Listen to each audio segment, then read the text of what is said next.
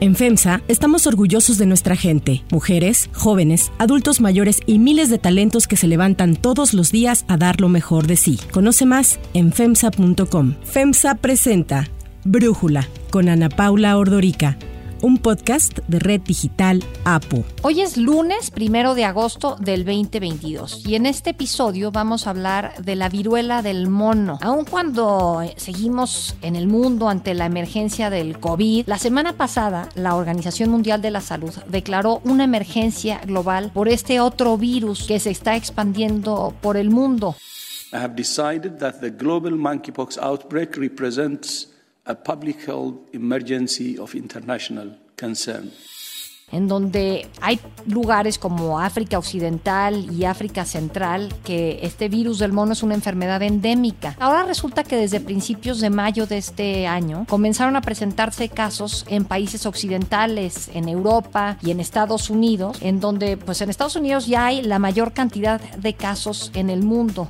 Tan solo la semana pasada la Organización Mundial de la Salud reportó un aumento del 60% de casos en el mundo mundo de esta viruela del mono, si empezamos a ver la curva, digamos, a la que ya nos acostumbramos a ver del COVID y ahora vemos la de la viruela del mono, pues uno sí se pregunta qué está pasando con esto. De hecho, tanto San Francisco y Nueva York, dos ciudades muy importantes de Estados Unidos, declararon el jueves estado de emergencia por la cantidad de casos de viruela del mono que tienen reportados. Cases of monkeypox grow across the country. California now has more than 430 cases. Para saber qué es exactamente este virus, cómo se contagia, cómo se trata, qué tan mortal puede ser y si nos debemos de preocupar de lo que está pasando, me da mucho gusto poder platicar con Jorge Saavedra, director ejecutivo del AHF Institute, especialista en temas de salud pública, exdirector de Sencida. Jorge, muchísimas gracias por tomar esta entrevista para este episodio. Arrancaría preguntándote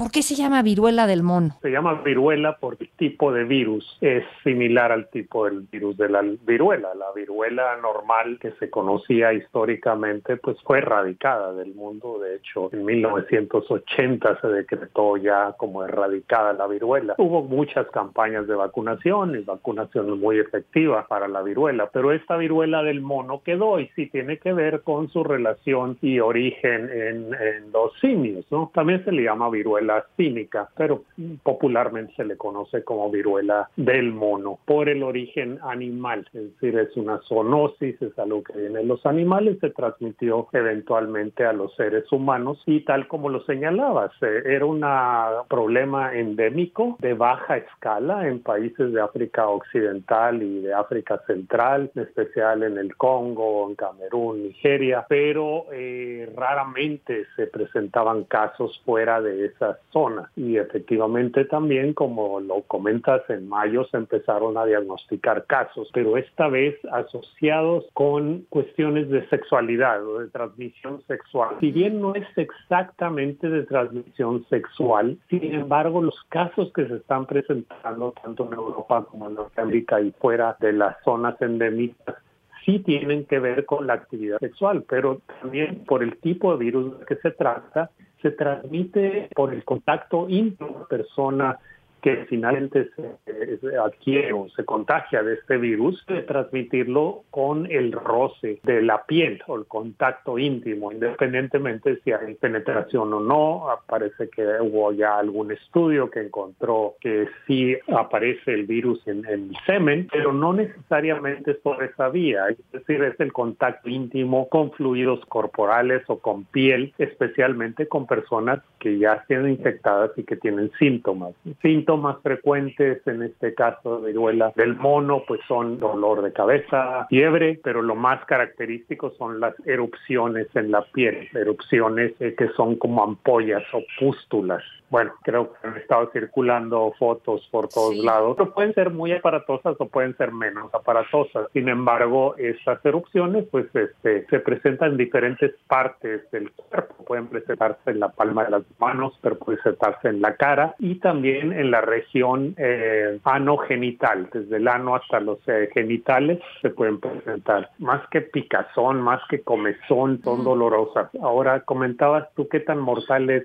no, eh, efectivamente y afortunadamente no es una enfermedad con una alta letalidad. De hecho, la letalidad es baja, de alrededor del 3-6%, es muy baja. Sin embargo, pues sí, produce una incapacidad en muchas personas que la sufren y pues tienen que finalmente ser aisladas o autoaislarse para no contagiar a otras personas, ¿no? No es como el COVID, pues no es como el SARS-CoV-2. Esto no se va a transmitir por el aire, a menos, por supuesto, que alguien esté enfrente de ti y no use mascarilla o que caigan las gotas de una persona infectada, pues sí se puede transmitir por ahí, pero no es esencialmente algo de transmisión aérea o de aerosoles, sino que es de contacto íntimo, piel con piel y fluidos corporales. ¿Cómo se logra transmitir? ¿Cómo es que salió y ahora se empezó a transmitir de esta forma? Todavía no se sabe. Hay mucha investigación que hacer, incluso en factores de riesgo. En este momento, la gran mayoría de los casos se están presentando en hombres gays, es decir, hombres homosexuales, bisexuales y otros hombres que tienen sexo con hombres y que han participado en pues reuniones donde ha habido sexo, ¿no? En ah, actividades eh, con múltiples parejas sexuales. No podemos decir que el condón pueda proteger en estos casos porque no sabemos suficiente. Puede ser que sea simplemente el contacto íntimo de piel con piel, ¿no? Y bueno, pues obviamente una persona, una persona, una pareja o con varias personas si están desnudas y tienen contacto íntimo de piel con piel y una de ellas eh, tiene la infección, pues la va a transmitir a la otra. Lo más probable es que sigan aumentando estos casos. No le veo yo que vayan a disminuir en el corto tiempo. Las buenas noticias que podríamos decir, entre comillas, es que la vacuna que funcionaba para la viruela parece funcionar para esta viruela también, pero al momento solo una nueva generación de vacunas contra la viruela ha sido formalmente aprobada para usarse para prevenir la viruela del mono. Esta nueva vacuna es la que se está produciendo en Dinamarca. And a little known Danish drug maker has won formal approval in the European Union for its vaccine against monkeypox.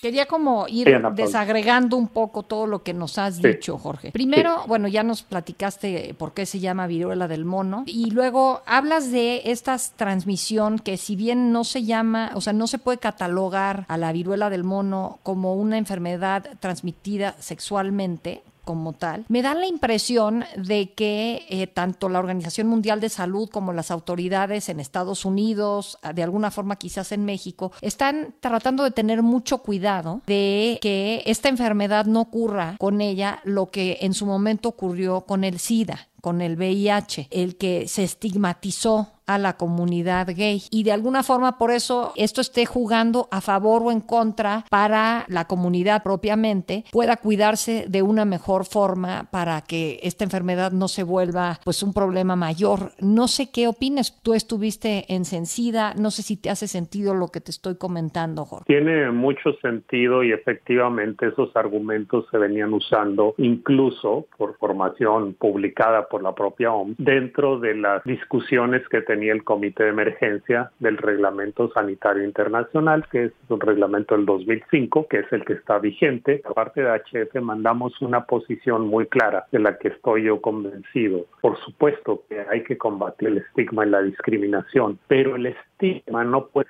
la razón para no darse a conocer la información epidemiológica. Las personas necesitan saber, sobre todo las personas en mayor riesgo, necesitan saber que esa enfermedad está, que está en su propia comunidad y que al menos tiene que estar alerta de que esto está sucediendo. Si alguien por proteger a este grupo comunitario, que puede ser los hombres gays, no quiere darle información, bueno, eso es, contraproducente al final de cuentas, ¿no? La gente necesita saber, por supuesto que todos queremos que no se produzca esta situación de estigma y discriminación que sí estuvo asociada al VIH y todavía en muchos casos, en muchos países y en lugares sigue estando asociado.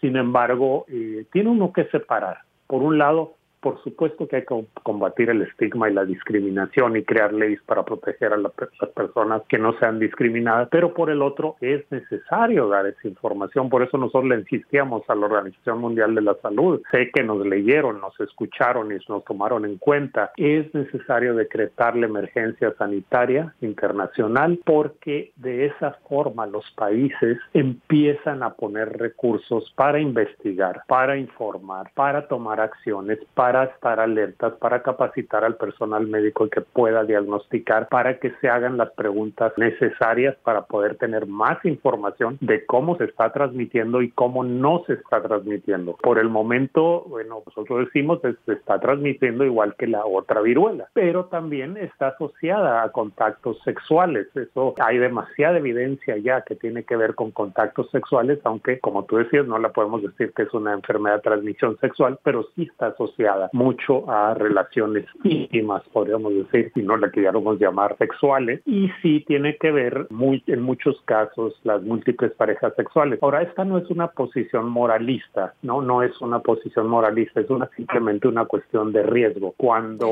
eh, más parejas sexuales tienen, más riesgo podría tener si alguna de ellas eh, tuviera la viruela del mono. Es una cuestión de que hay que ganar tiempo para poder tener vacunas suficientes, porque por el momento no hay vacunas suficientes.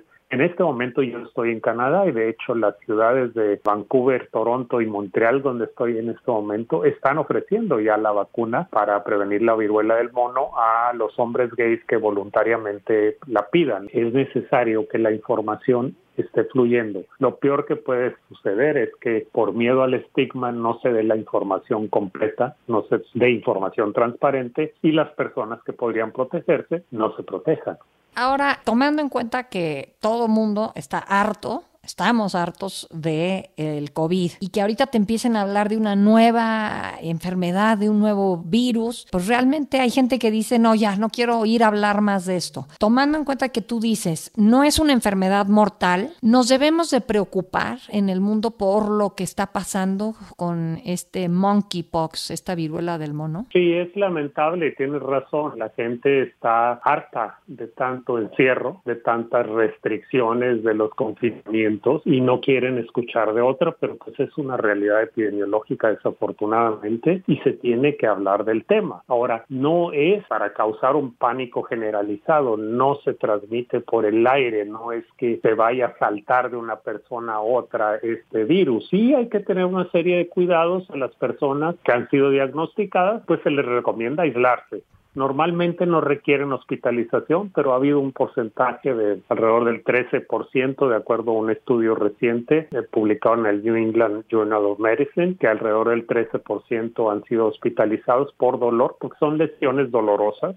lo que pasa es que de repente si estas lesiones salen en el área, por ejemplo, genital o del ano, pues son muy dolorosas y ha habido casos que se ha tenido que hospitalizar, pero para controlar el dolor. La gran mayoría no se mueren y la gran mayoría sanan finalmente en un promedio de tres semanas, tres, cuatro semanas, algunos en dos semanas y después de sanar, pues seguramente ya tendrán algún desarrollo inmunológico, que no se van a volver a enfermar. Eso es lo que está pasando en este momento, no es una cuestión que va a provocar pánico generalizado, pero en este momento sí es necesario que las personas que más están en riesgo se cuiden y en cuanto esté la vacuna disponible se puedan poner esta vacuna. Como te comentaba, solo hay un productor desafortunadamente. He estado leyendo que todavía no tienen volumen suficiente. De hecho, también me entrevisté con los grupos que están ofreciendo la vacuna aquí en Montreal y me decían, bueno, la estamos ofreciendo la primera dosis, pero la segunda dosis que se aplica a los 28 días todavía no tenemos el volumen suficiente para poderlo dar la segunda dosis. Y se lo están dando a hombres gays tanto nacionales, habitantes de Montreal o de cualquier parte de Canadá, como extranjeros, incluso turistas. Sin embargo, no tienen suficientes. Estados Unidos la mayor parte de las ciudades no tienen todavía la vacuna. ¿Qué opinas, pues, el hecho de que el problema esté ahorita de manera más importante en Estados Unidos? The number of confirmed cases in the U.S. up to almost 5,200 now, according to the CDC. Leaders in San Francisco and New York State declaring states of emergency over the outbreak. And new tonight, New York City Mayor Eric Adams now declaring it a public health emergency. que son los países, bueno, el país que está más afectado a nivel mundial en este momento. Para México, pues eso debe de alertar. Es muy importante destacar que es una enfermedad de muy baja letalidad. No es una enfermedad que se espere se vaya a propagar extensamente. No sé qué tanto esté haciendo el gobierno. Definitivamente, las Américas, de hecho, la razón de que México esté en cuarto lugar como que no tiene mucha lógica. Es una población muy grande México como para tener menos casos que Perú. En Perú, pues escasamente llegan a los 20 millones de habitantes. México tiene 126 millones de habitantes. No tiene mucho sentido que tengan muchísimo menos casos que Perú, siendo que México tiene una fluidez de relación no solo comercial, sino turística intensa con Estados Unidos, que es el número uno en, en casos de viruela del mono. Entonces, eh, lo que yo pienso es que no se está diagnosticando suficientemente en México porque no le veo ninguna lógica. Brasil y Canadá están en segundo lugar casi empatados con alrededor de 700 casos. Después está Argentina, después está Perú, perdón, y después está México. Entonces, como que no pareciera tener una lógica de que México tenga tan poquitos casos y Perú tantos. Habría que hacer investigación. No, yo lo que pienso es que no se está haciendo suficiente diagnóstico y a lo mejor algunos casos han estado o han cruzado pasado sin diagnóstico o con un diagnóstico erróneo, posiblemente. Sin embargo, sé que a partir de la declaración, por eso es que a nosotros nos importaba mucho que la Organización Mundial de la Salud declarara esto una emergencia, porque a partir de que la declara, y así ha pasado en muchas ocasiones, es cuando los países empiezan a poner recursos. Es decir, si la Organización Mundial de la Salud no declara la emergencia, difícilmente la Secretaría de Hacienda le va a autorizar a la Secretaría de Salud un incremento de recursos. Le dirá, atiende ese brote con los recursos que ya tiene, pero con una declaración de emergencia internacional tienen que autorizarse recursos para poder hacer el diagnóstico y si hay vacunas disponibles para poderlas adquirir, hacer los contratos correspondientes. Hay decía, bueno, es que ustedes lo que quieren es que hagan negocio las farmacéuticas que producen las vacunas. No, no, no, lo que queremos es que la gente no se infecte y por lo tanto se puedan vacunar para que no se infecten. Bueno, yo recuerdo cuando empezó eh, el COVID, hubo mucha crítica a la Organización Mundial de la Salud de que se tardó en declarar una emergencia y luego en declarar la pandemia. Entonces, algo tuvimos que haber aprendido con eso para esta ocasión, ¿no, Jorge? Desafortunadamente se volvió a retardar. Desde junio debieron haber declarado esta emergencia de salud pública de preocupación internacional, esta emergencia sanitaria internacional. Pero bueno, el comité pues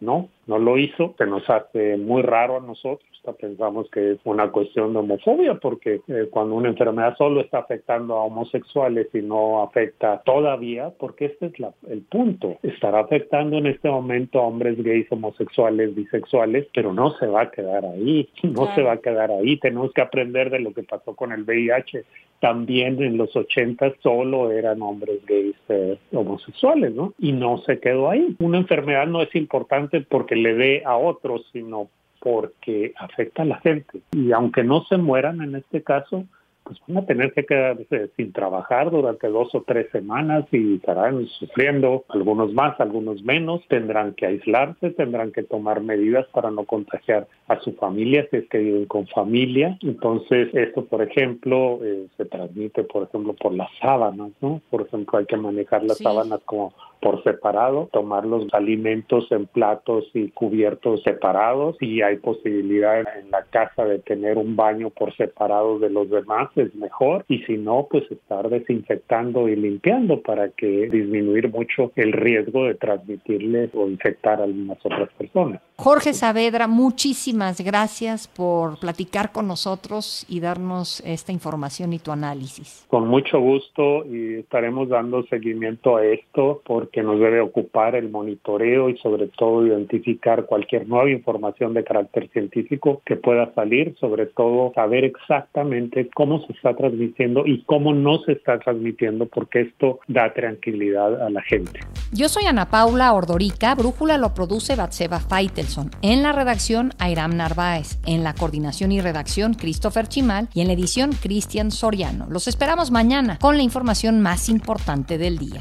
Oxo, Farmacias ISA, Cruz Verde, Oxo Gas, Coca-Cola FEMSA, Invera, Torrey y PTM son algunas de las muchas empresas que crean más de 245 mil empleos tan solo en México y generan valor como parte de FEMSA. FEMSA presentó Brújula con Ana Paula Ordorica, un podcast de Red Digital APO.